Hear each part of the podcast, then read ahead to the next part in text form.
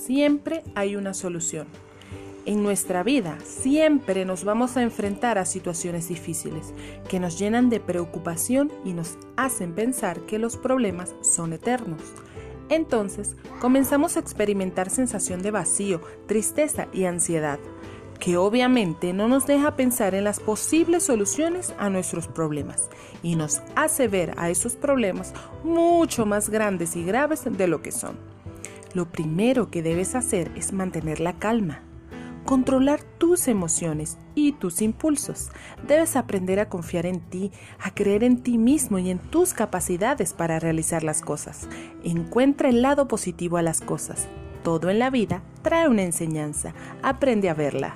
Un abrazo de luz.